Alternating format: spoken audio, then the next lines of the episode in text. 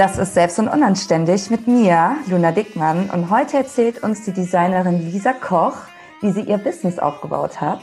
Aber jetzt nimm erstmal dein Booty in die Hand und dance eine Runde.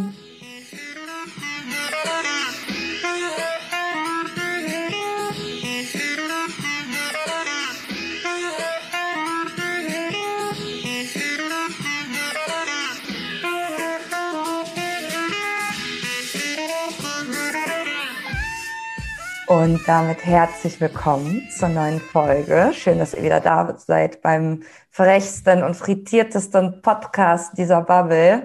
Ich habe heute die Lisa bei mir. Lisa Koch ist Smart Business Designerin und hat meines Erachtens ein unglaublich tolles Produkt, beziehungsweise eine ganz, ganz tolle Produktpalette, über die wir heute auch sprechen werden für Solo-Selbstständige. Und ich war selbst vor zwei Jahren bei ihr in Berlin und sie hat echt dafür gesorgt, dass mein Business durch die Decke gegangen ist. Also das war damals ein richtig krasser Booster, Lisa. Und jetzt erstmal herzlich willkommen. Schön, dass du da bist. Magst du dich mal in deinen eigenen Worten vorstellen? Wer bist du und was machst du eigentlich so? vielen, vielen Dank für dieses äh, so herzliche Willkommen.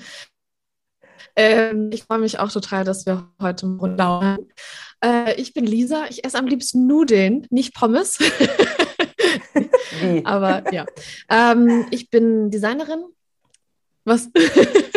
Keine Pommes? Genau. Ja, es ist, äh, ich, ich esse tatsächlich leidenschaftlich gern Nudeln. Wenn mich jemand fragt, was soll es zu essen geben, dann ist meine Antwort nicht Pommes, sondern Nudeln. Auch wenn das gar nichts mit meinem Job zu tun hat, aber das, ich fand es irgendwie sehr passend gerade. Ja. Ähm, ja, ich bin Designerin, selbstständig seit einigen Jahren. Ich muss immer ehrlicherweise bei LinkedIn schmulen, wie lange schon. Irgendwie vergesse ich das, das immer. Ich. Ähm, aber es ist großartig, weil es bedeutet, man ist ja voll angekommen, ne? Ja. Und ich gestalte Logos und Websites für meine Kunden an einem Tag im wundervollen Take-Off-Day-Workshop-Format. Das habe ich selber entwickelt, denn ich mag es gerne schnell und intensiv meinen Kunden. So dass man eben einmal, ja, durch den Prozess einmal richtig schön durchflutscht und eben nicht monatelang auf Ergebnisse warten muss. Ja. Ja, voll. Und genau das dachte ich auch damals, als ich dich entdeckt habe, beziehungsweise entdeckt habe, dass ich das buchen möchte, nämlich diesen Pain in the Ass mit einer Designerin oder mit einem Designer dann 40.000 E-Mails am besten auszutauschen darüber, wie das Logo aussehen soll oder welche Message dahinter stehen soll. Und ich fand das damals für mich unheimlich attraktiv, das an einem Tag zu machen, weil ich bin ja eh schon voll mit meinem ganzen Bums die ganze Zeit und bin sehr unsicher. Und ich hatte so das Gefühl bei dir, da habe ich auch sehr viel von dir auch als Unternehmerin gelernt, ergebnisorientiert zu arbeiten und wirklich zu gucken, was möchte meine Kundin eigentlich erreichen? Was ist dieses eine Ziel, was sie haben will? Und wie kann ich ihr das lösen? Und da hast du, glaube ich, eine ganz, ganz, so einen ganz, ganz krassen Painpoint, so eine Hürde getroffen, ne? Mit dem Take-Off-Day. Mhm. Ich glaube auch. Ja. Also vielleicht, um es nochmal aufzudröseln, weil es jetzt immer wieder so nebenbei kam. Die Idee meines, meines ähm, Product heißt Service quasi ist, also ich habe ein Angebot geschaffen, an dem eine klassische Dienstleistung, nämlich ich erstelle ein Logo oder ich erstelle eine Website, in einen anderen Prozess gegossen wird, dass man eben nicht ewig E-Mails hin und her schreibt oder ähm, monatelang auf ein Ergebnis wartet oder es so Schritt für Schritt geht, sondern ich habe mir überlegt, ich möchte gerne so eng wie möglich mit meinen Kunden zusammenarbeiten und mache es deswegen an einem Tag. Das bedeutet ein langer Prozess in einen Tag gegossen. Ähm, genau, deswegen so der Boost und äh, was du jetzt gerade gesagt hast, Luna, sehr ergebnisorientiert.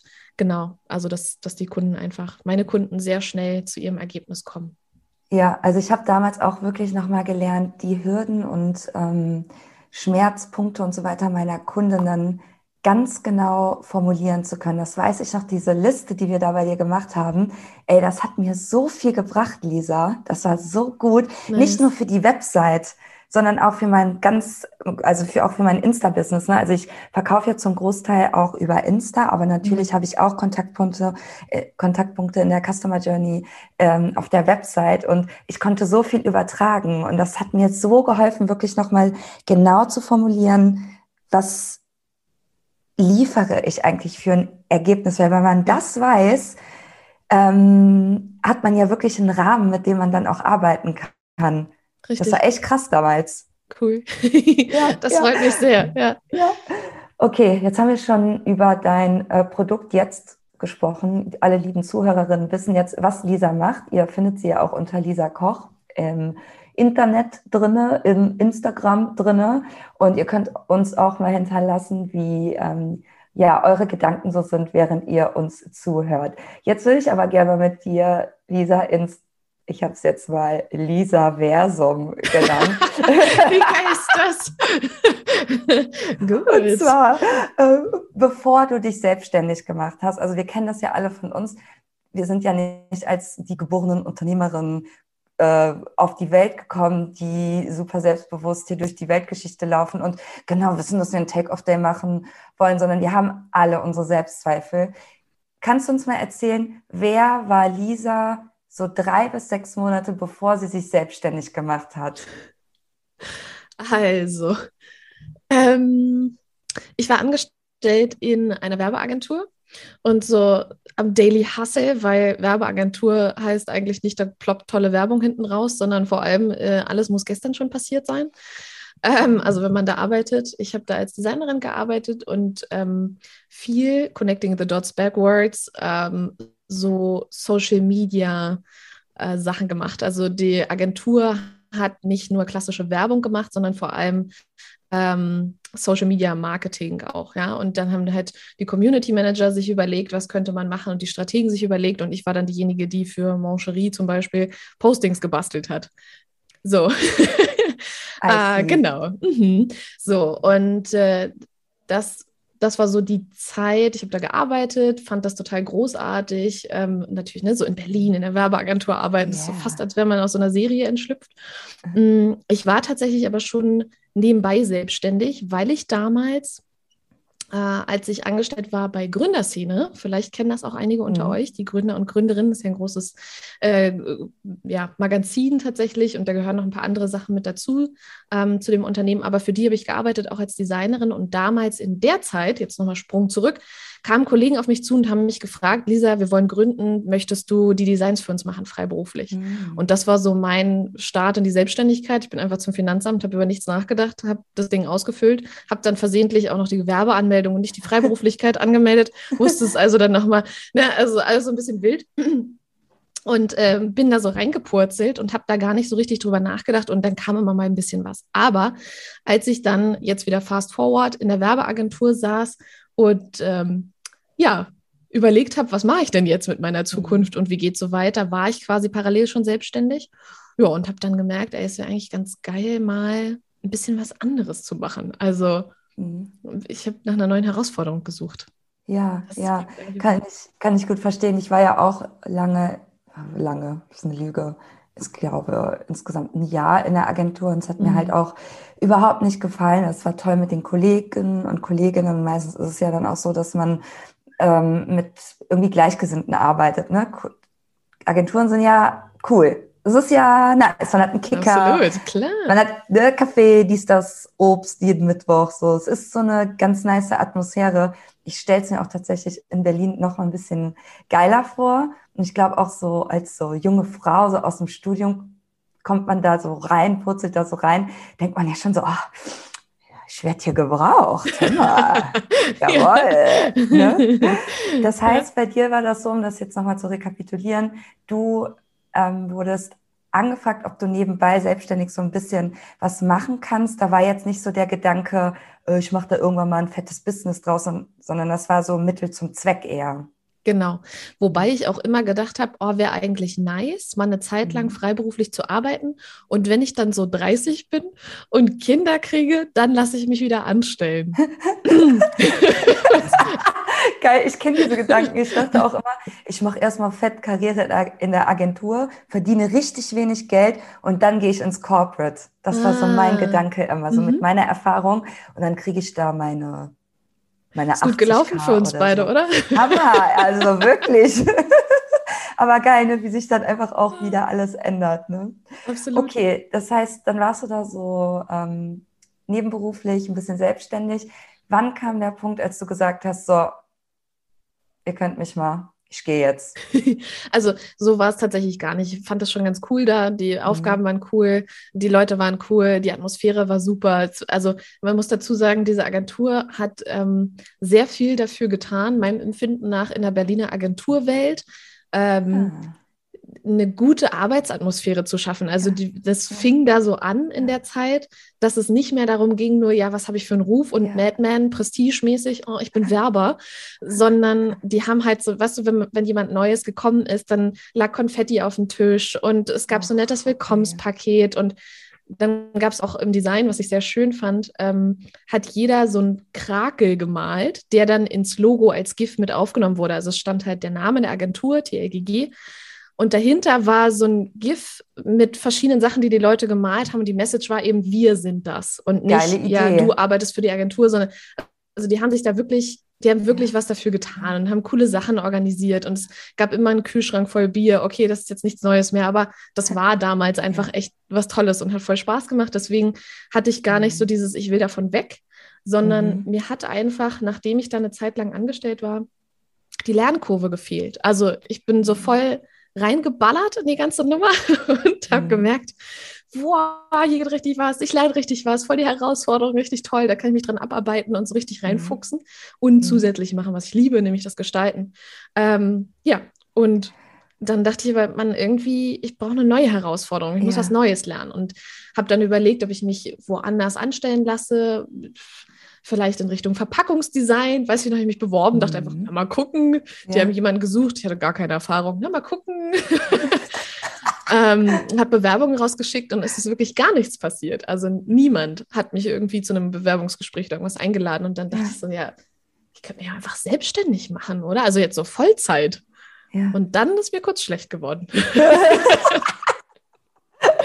wenn ich noch mal einen Schritt zurückgehen darf, mhm. weil ich habe dich ja auch in Persona kennenlernen dürfen und ähm, du bist ja auch wirklich eine, oh, ich hasse dieses Wort, eine starke Frau.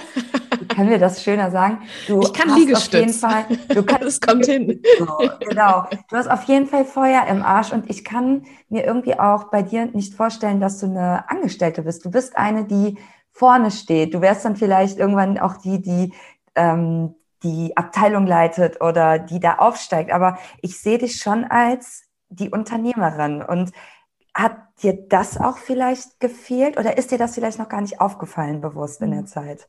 Das ist voll das schöne Kompliment erstmal. Vielen Dank. Ähm, jetzt rückblickend verstehe ich total, was ich gebraucht habe, nämlich tatsächlich dieses Unternehmerische und das frei bewegen können in neue Herausforderungen. Mhm. Ähm, und ich habe damals in der Agentur auch gemerkt, mh, man ist so am Ende der Nahrungskette als Designerin. Also da kommt der Kunde und dann spricht er mit dem Strategen und mit ne, sieben anderen Leuten, bevor dann das, was die sich überlegt haben, alle zusammen bei ja. mir auf dem Tisch landet. Ja. Was vom Prozess nicht das Sinnvollste ist. Und wie du mich ja auch kennengelernt hast, ja. smarte Prozesse jo. sind mir sehr wichtig. Sonst wäre ich auch wütend. Ähm, also es, ich habe da nicht so viel Geduld für irgendwie. Ähm, aber es ja eine Schwäche, die ich, oder eine, eine Stärke, die ich früher als Schwäche empfunden habe, sagen wir es so, dass ich so ungeduldig bin. Mm, ja, und ich dachte halt, gut, irgendwie möchte ich auch raus aus dieser Situation, habe aber gar nicht gemerkt, okay, Unternehmertum könnte eigentlich die, die Nummer sein. Und als ich dann entschieden habe, ich mache mich jetzt selbstständig und die Kündigung eingereicht habe, was schon auch äh, echt eine Herausforderung war, mhm. ähm, habe ich dann angefangen, so drüber nachzudenken, ah, geil, dann kann ich ja jetzt Marketing für mich machen, dann kann ich mir selber ein Logo mhm. erstellen, dann kann ich ja Briefpapier machen. Ah, schön. Niemand. Ich habe wirklich, ich habe diesen Karton mit Briefpapier weggeschickt, äh, weggeschmissen, ne? weil ich habe so richtig schönes Briefpapier drucken lassen und dann ist mir aufgefallen, hm, ja, E-Mail. Hm. so, ein Auftraggeber meinte dann irgendwann mal zu mir, Lisa, du musst es nicht ausgedruckt, du kannst mir es auch einfach per E-Mail schicken. Ich so, aber ich habe so volles schöne Papier gemacht, jetzt guck. Ja, und ich habe noch eine Brieftaube. Ja, auch das. Oh, wie cool wäre das? Das wäre ziemlich nice. cool. Ja, ja. Wäre eigentlich ja, auch voll die süße Animation für so kleine. Ja. Oh, jetzt bin ich ins Mikro gekommen. Entschuldigt bitte. Ich hoffe, es war nicht laut. ähm, ja. Das war, süß. war das denn damals in deinem Umfeld so, dass du viele selbstständige Freunde oder Freundinnen oder Partner oder ähm, äh, im Familienumkreis hattest oder warst du da Pionierin? Hm, also ich hatte zu der Zeit, ich muss jetzt nochmal, es sind so zwei Situationen, ne? als ich in die, als ich mich selbstständig gemeldet habe beim Finanzamt, ich empfinde es aber noch nicht so als Gründungszeitpunkt, weil mhm. es war eben noch nicht Vollzeit. Ähm, auch wenn das jeder für sich halten darf, wie er möchte. Ne? Also auch, auch das ist eine Herausforderung zu sagen, ich reduziere meine Stunden und versuche nebenbei selbstständig was aufzubauen. Ich will es gar nicht äh, entwerten. Für mich fühlt es sich aber nicht so an, weil ich total leichtfüßig da reingestolpert bin und es einfach gemacht habe. Ähm, und zu der Zeit, als ich mich beim Finanzamt angemeldet habe, hatte ich einen Partner, der sich selbstständig gemacht hat. Mhm. Äh, ich glaube auch ehrlicherweise, dass das ein Stück weit dazu beigetragen hat, dass mhm. die Beziehung in die Brüche gegangen ist. Mhm weil es sehr viel darum ging und der Rest wenig Platz hatte. Ähm, ja, und dann, als ich mich Vollzeit selbstständig gemacht habe, also für mich die empfunden richtige Gründung, ähm, da kannte ich eine andere Freelancerin in Berlin. Ich lebe in Berlin. Ich kannte eine, eine andere Freelance-Designerin. Ja. ja, ja. War das ein komisches Gefühl irgendwie? Ich, du kennst mich ja, ich spreche ja ganz viel darüber, dass man Angst davor hat, was die Freundinnen sagen oder so. Magst du uns erzählen, wie das bei dir war? War das seltsam oder war das so, ja, die Lisa macht das schon? Oder hast, hat dich das gar nicht interessiert, was die sagen? Es geht so. Also wahrscheinlich habe ich intuitiv gespürt, das ist mehr meine Natur und mhm. deswegen gar nicht so sehr zugehört mhm. und mir auch nicht so sehr den Kopf darüber zu brauchen, was könnten ja. andere denken. Ich habe mir mhm. eher einen Kopf darüber gemacht, wie mache ich das so, dass es erfolgreich wird. Also was wäre jetzt die schlauste Idee, wie könnte ich das angehen, könnte ich das angehen und habe eben viel darüber nachgedacht und es hat sehr viel Raum in mir eingenommen. Super schön. Und auch viel Raum in Freundschaften und so. Also wo dann auch mal zurückkam, Lisa, wir, können wir auch mal über was anderes sprechen. Aber es hat mich halt so erfüllt, ne? Und so richtig. Ja, voll. Ja, ah, schön. Das ist ja auch mal äh, super schön zu hören, dass du da einfach schon so eine innere Gewissheit hattest, weil du recht schnell gespürt hast, so ja, das ist meins, das möchte ich machen, das ja. erfüllt mich. Und da lasse ich dann auch gar keine Zweifel vielleicht zu oder meistens überhören wir das dann ja auch einfach. Ne? Dann sagt vielleicht mal einer einen Spruch und man denkt aber so, ja, ist sein Dämon.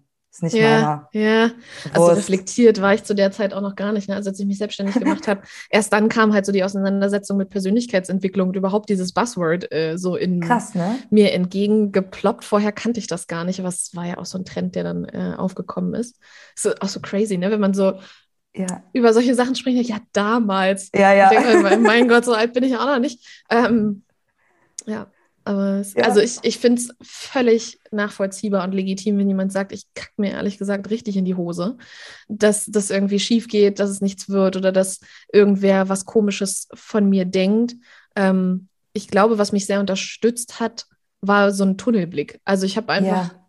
mich komplett nur mit mir auseinandergesetzt und ja. so, ich, wahrscheinlich war es wirklich wie, als wenn man ein Baby bekommt. Man ist dann halt einfach ein halbes Jahr, ich starre jetzt dieses Kind an. So war es oh, ungefähr danke, mit meinem Lisa. Business. Wirklich, das sage ich so oft. Also ich bin ja jetzt, ich werde ja jetzt in einem Monat 34, ne? Yeah. Und dann kommt natürlich immer mal wieder so der Gedanke auf, ja, fängt man jetzt an mit Kindern? Ja, nein. Aha. Ich habe irgendwie auch dann letztens ähm, mit meiner Mutter darüber gesprochen und die, und dann meinte ich so zu ihr, ja Mama, weißt du, ich habe ja auch schon ein Baby. Meine Selbstständigkeit. Ich gucke das auch den ganzen Tag an. Ich liebe ja. mein Baby. Ich will es feeden, weißt du, so, it's, it's mine.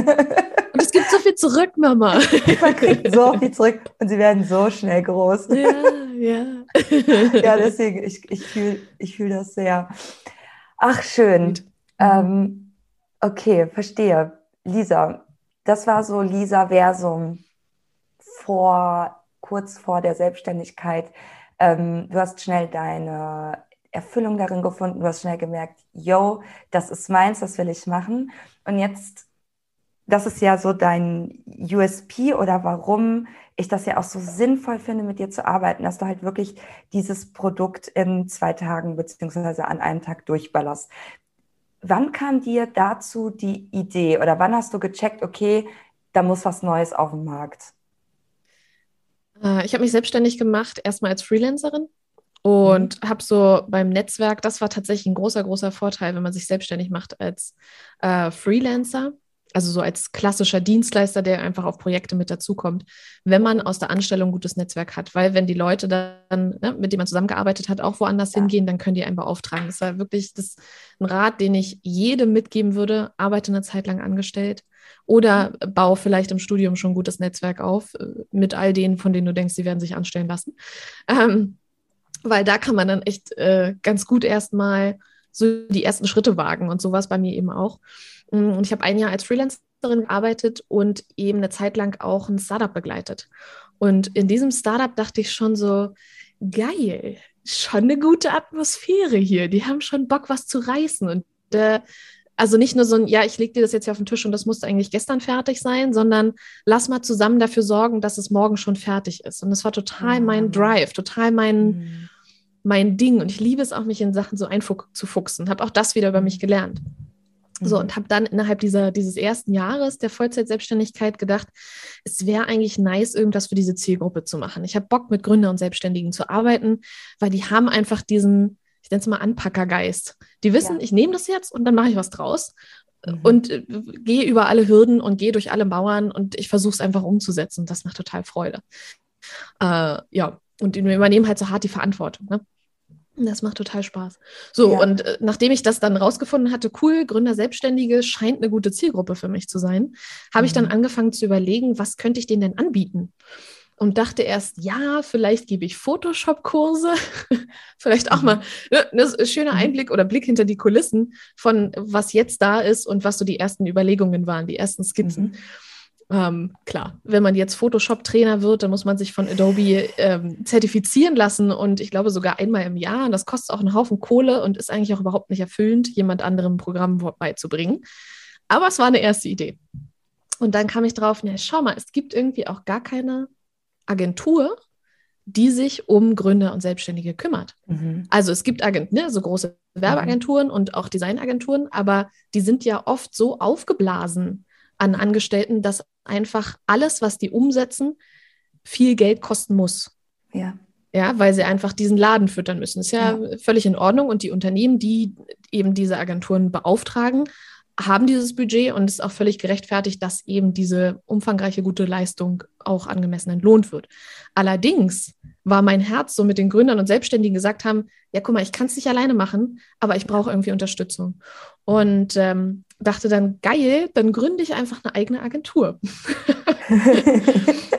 so, und bin ich also losgezogen und habe ähm, mir ein Team mit zusammengesetzt. Sie waren auch alle Freiberufler erstmal. Ich wollte es erstmal austesten und schauen, was da passiert und habe eben da dann auch Logodesign und Webdesign Aufträge umgesetzt und habe mhm. gemerkt mhm. in der Zeit zwei wichtige Sachen. Der erste war, Gründer und Selbstständige lieben es, zu wissen, was sie investieren müssen. Die können nicht von Anfang an mhm. sagen, na ja, komm, lass es 10, 15.000 mhm. Euro sein, wird schon, ja, mhm. oder so ein Jahresbudget, sondern man verhandelt eigentlich nach jedem kleinen Auftrag neu und akquiriert nach jedem kleinen Auftrag neu. Ja. Was unternehmerisch gesehen als Agenturgründerin ein super Problem ist. Auf der anderen Seite habe ich ja total Mitgefühl mit meinen Kunden, weil ich gedacht habe, ja, ich, ich weiß, wie das ist. Und ich, mhm. ähm, ich empfinde es genauso. Deswegen muss irgendwie eine andere Lösung her. Und das zweite, oder die zweite Sache, die ich beobachtet habe, war, dass meine Kunden am liebsten den ganzen Tag auf meinem Schoß sitzen wollten. Die wollten ganz genau sehen, was passiert mit jedem einzelnen Cent, den ich da investiere. Ach. Und dann habe ich überlegt, na sag mal, geht es nicht irgendwie anders? Ja, und an mir selber habe ich noch beobachtet auch, dass ich halt weniger gestalte, was mich gestört hat, weil ich halt das Team angeführt habe, mich um Akquise mhm. gekümmert habe und so weiter. Also halt klassische Geschäftsführung Aufgaben gemacht habe war irgendwie blöd. Ähm, also das Gestalten hat mir gefehlt und zusätzlich ähm, hat es mir auch einfach zu lange gedauert. Also ich dachte, ja, ist doch scheiße, wenn du jetzt hier 500 Euro dafür zahlst, dass wir alles per E-Mail klären. Können wir das nicht anders machen? Ja. So, und dann, ja, ist das Take-off-Day-Konzept entstanden. ja, also es ist halt so super interessant und ja auch für alle, die gerade zuhören und vielleicht keine Designerin sind, aber es sind ja ganz, ganz viele Expertinnen und Coaches, die zuhören. Ähm, bei denen sehe ich halt immer, dass die, das kannst du ja wahrscheinlich auch bestätigen, keine Pakete anbieten, sondern die sind so, ja, also wenn du ein Problem hast, dann kommst du zu mir und wir gucken dann mal. Und das ist halt das wäre für mich als Unternehmerin auch der Tod, weil ich müsste mich dann ja jedes Mal wieder neu reinfuchsen, jedes Mal wieder einen neuen Preis ansetzen. Das kostet mich ja so viel Energie. Also ich denke mal, wenn du ähm, eine große Agentur hast, dann macht das auch Sinn. In solchen großen Dimensionen kannst du das auch tragen. Als ähm, Kleinunternehmerin, als äh, Solo-Selbstständige ist das ja super, super zeitaufwendig und man verdient einfach auch kein Geld. Und das Geile ist ja, und das sagst du ja auch, ähm, die wissen dann, was sie bekommen. Ne, du hast dann halt auf deiner Sales-Page, wenn man da drauf ist, weiß man ganz genau, was man am Ende hat und man weiß, was man bezahlen muss. So, es gibt kein bisschen weniger, bisschen mehr, können wir das Richtig. noch machen? Und das hat mir damals halt auch nochmal so die Augen geöffnet, ähm, zu sagen, okay, ich traue mich auch, ähm, Sachen wegzulassen.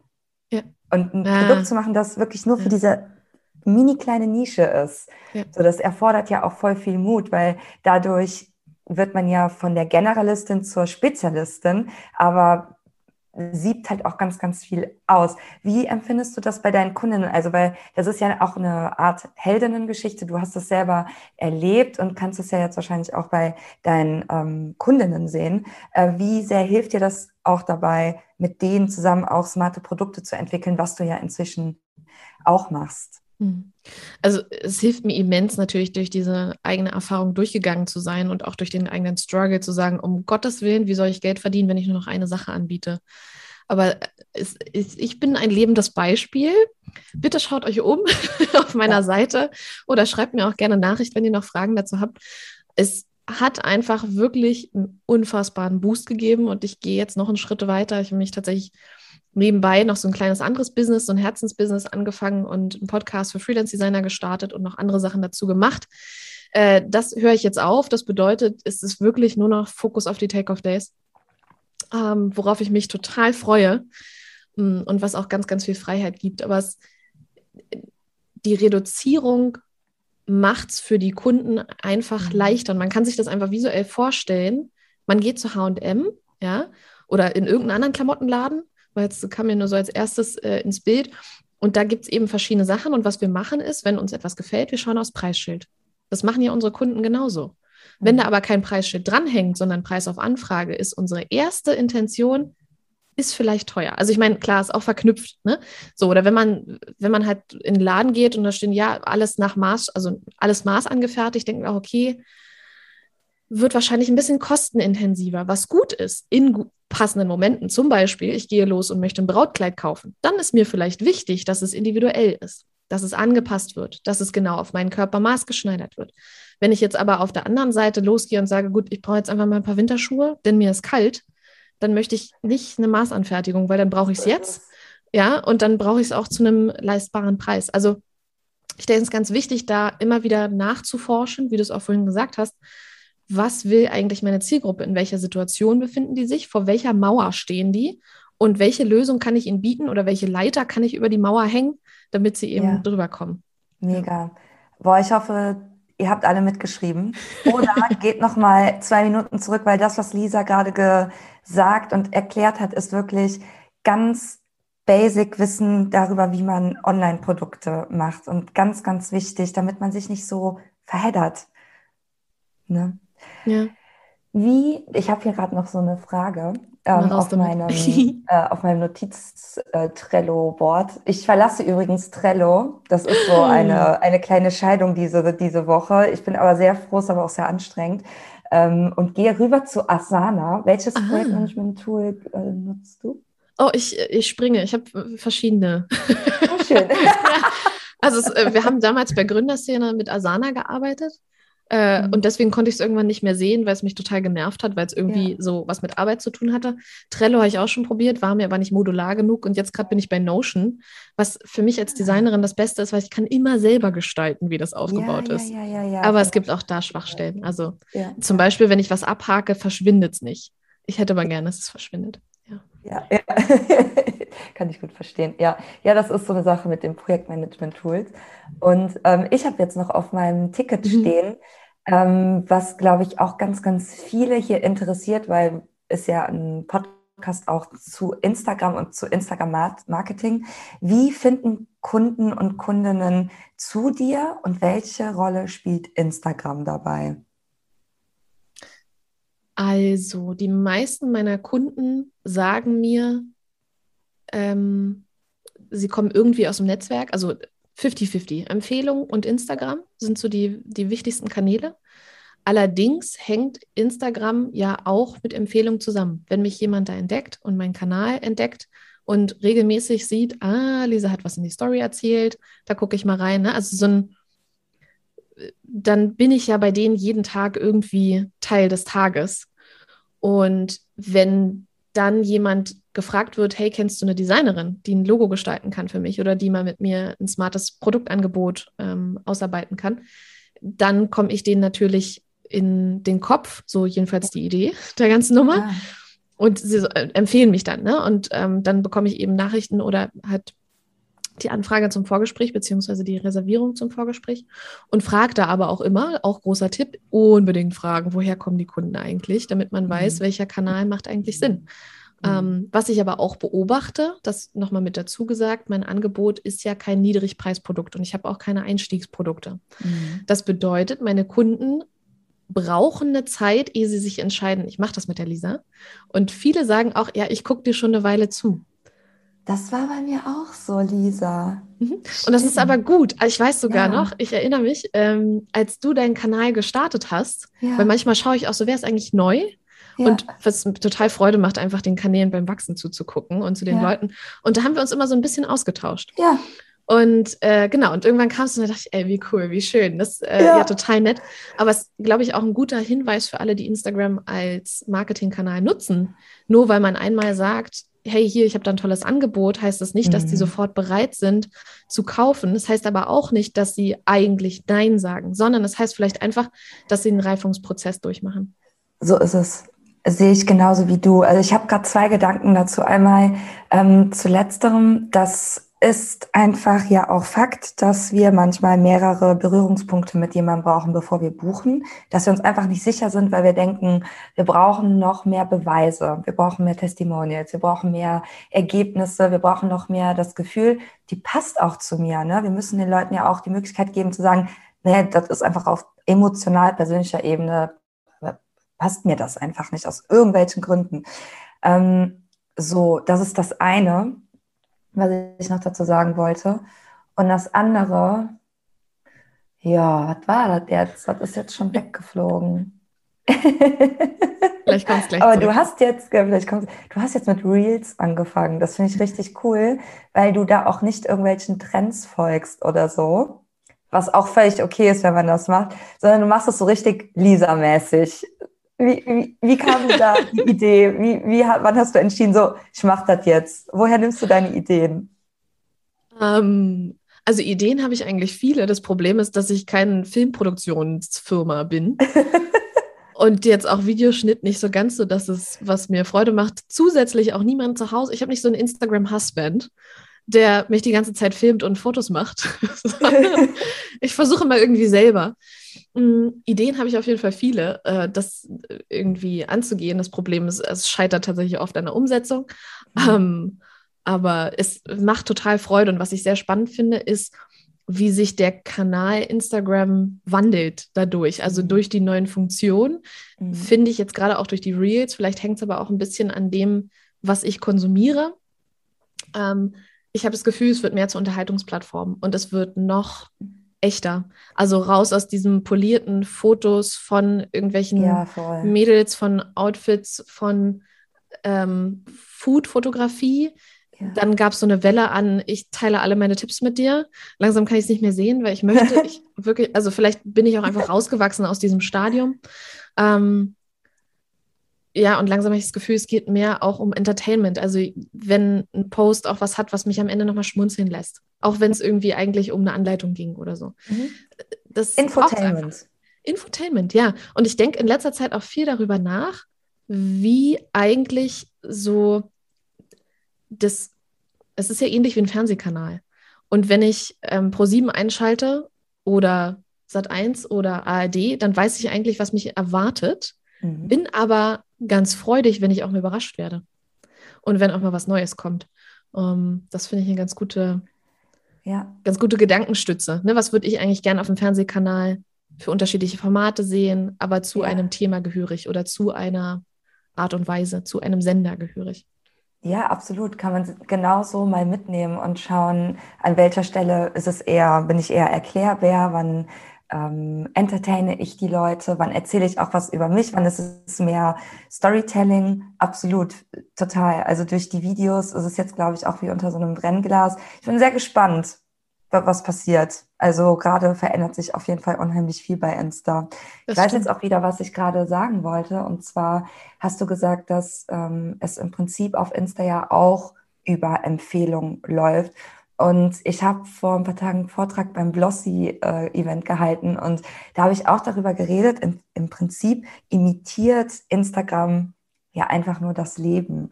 Also mhm. in Instagram sind ja ganz viele Dynamiken, die wir ja auch aus unserem ganz normalen sozialen, echten Alltag kennen. Ne, deswegen dieses, ähm, ich sage ja immer das Beispiel, wenn ich jetzt einen Hautarzt suche, weil ich irgendwie einen grün-rot karierten Muttermal auf meinem äh, Bein habe, äh, frage ich meine Freundin hier, hast du einen guten Hautarzt? Ne? Die sagt, ja, hier Dr. Müller, geh zu dem.